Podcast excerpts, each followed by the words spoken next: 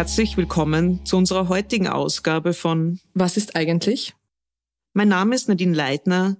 Ich bin Rechtsanwältin und Partnerin im Department Takeovers and Antitrust bei CR Hempel und im Bereich Corporate M&A, Venture Capital und Privatstiftungsrecht tätig.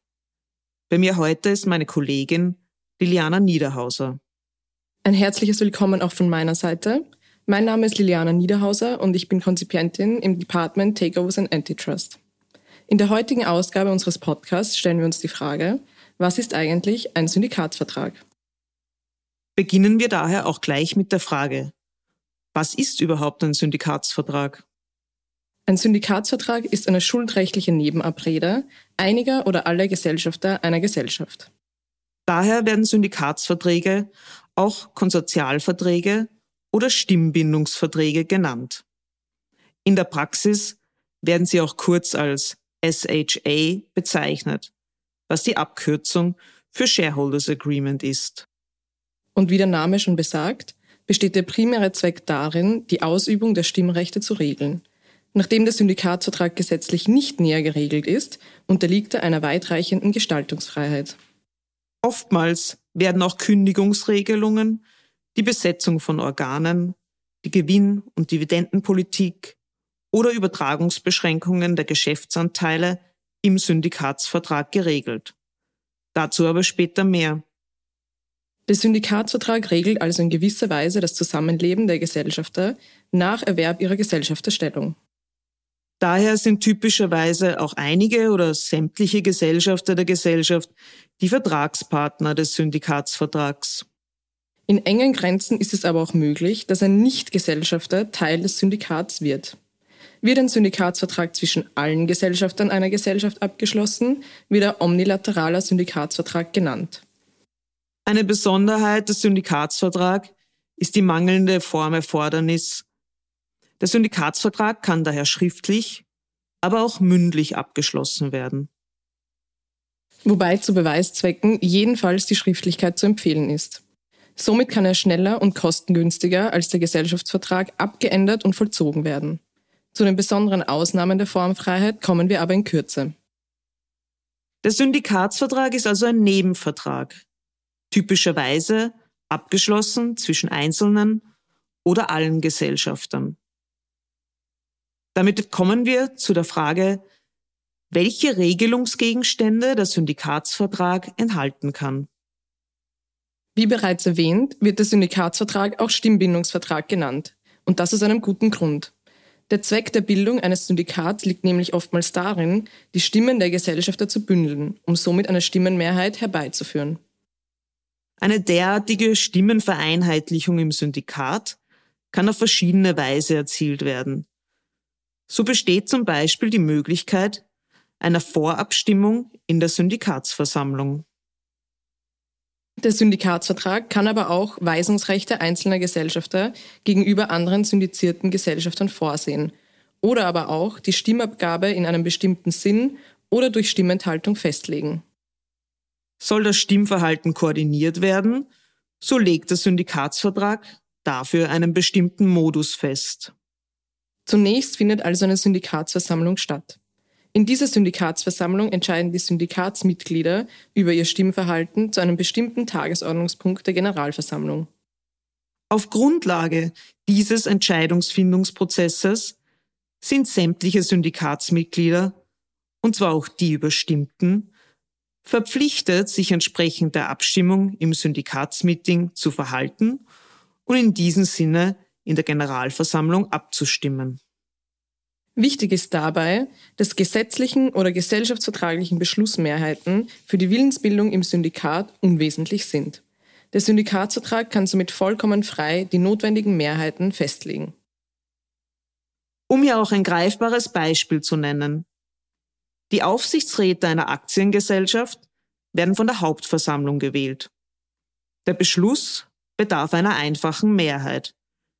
Das bedeutet 50 plus 1.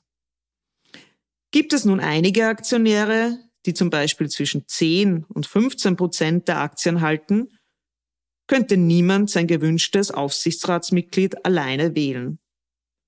Insofern ist es möglich, sich innerhalb des Syndikats im Vorhinein abzusprechen, dass jeder der Aktionäre ein Aufsichtsratmitglied nominiert und die anderen für dessen Wahl stimmen. Die 50-Prozent-Schwelle kann somit erreicht werden.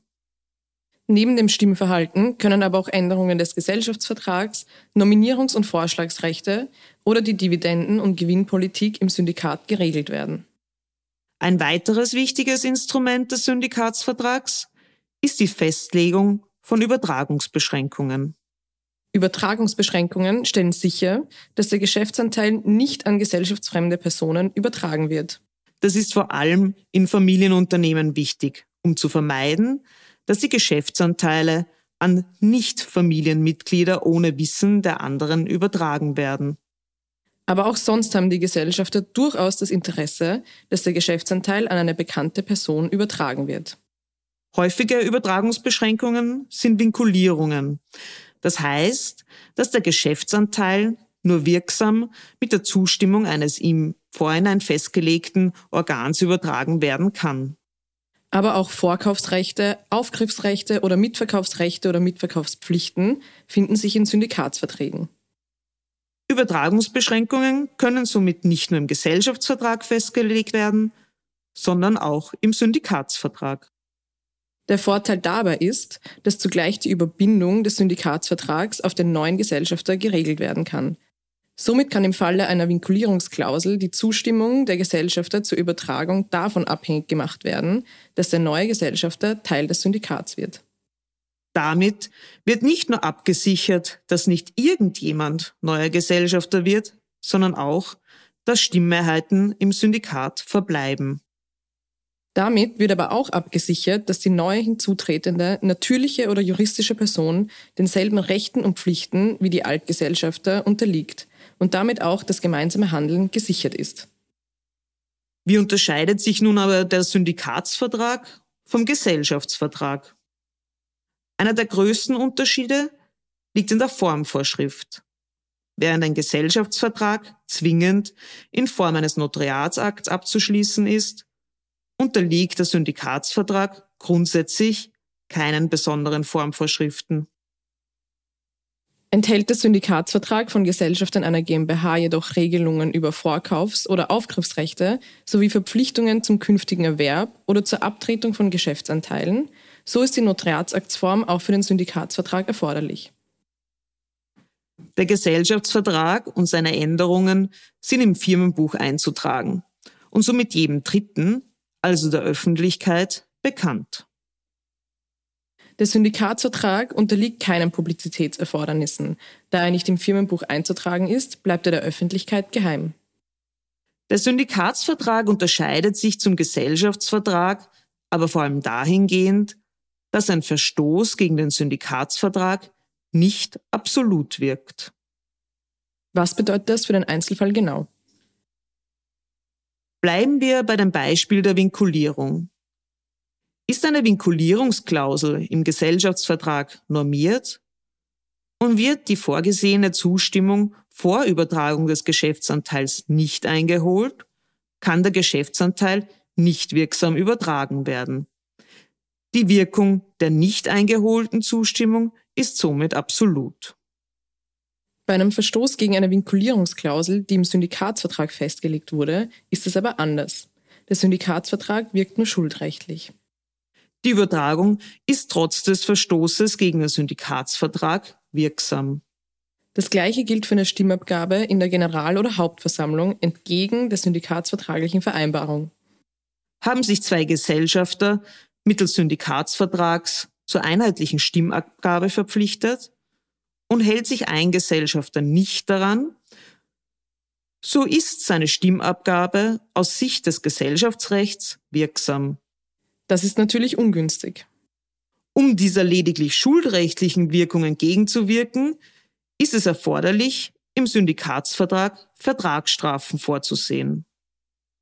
Die Vertragsstrafe kann von den anderen Vertragspartnern geltend gemacht werden, wenn ein Mitglied gegen eine Bestimmung des Syndikatsvertrags verstößt. Die festgelegte Summe ist in der Regel möglichst hoch, um eine generalpräventive Wirkung zu gewährleisten. Zusätzlich ist es auch möglich, bei einem drohenden Verstoß gegen den Syndikatsvertrag im Vorhinein Maßnahmen zu setzen. Droht durch die bevorstehende Verletzung ein unwiederbringlicher Schaden, gibt es die Möglichkeit, eine vorbeugende Unterlassungsklage einzubringen. Diese kann durch eine einstweilige Verfügung abgesichert werden. Der Syndikatsvertrag normiert daher für die Gesellschafter Rechte und Pflichten und gibt ihnen auch entsprechende Schranken vor. Wir freuen uns, dass wir Ihnen in den vergangenen Minuten die wesentlichen Aspekte eines Syndikatsvertrags erklären durften. Da ein Syndikatsvertrag oftmals das langjährige Miteinander der Gesellschafter regelt und einer weitreichenden Gestaltungsfreiheit unterliegt, bleibt es schlussendlich den Gesellschaftern selbst überlassen, welche Regelungsgegenstände sie im Syndikatsvertrag aufnehmen wollen.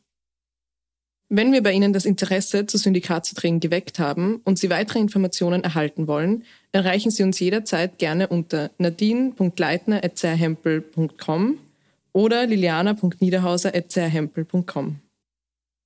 Vielen Dank fürs Zuhören und wir hoffen bis bald, wenn es wieder heißt, was ist eigentlich?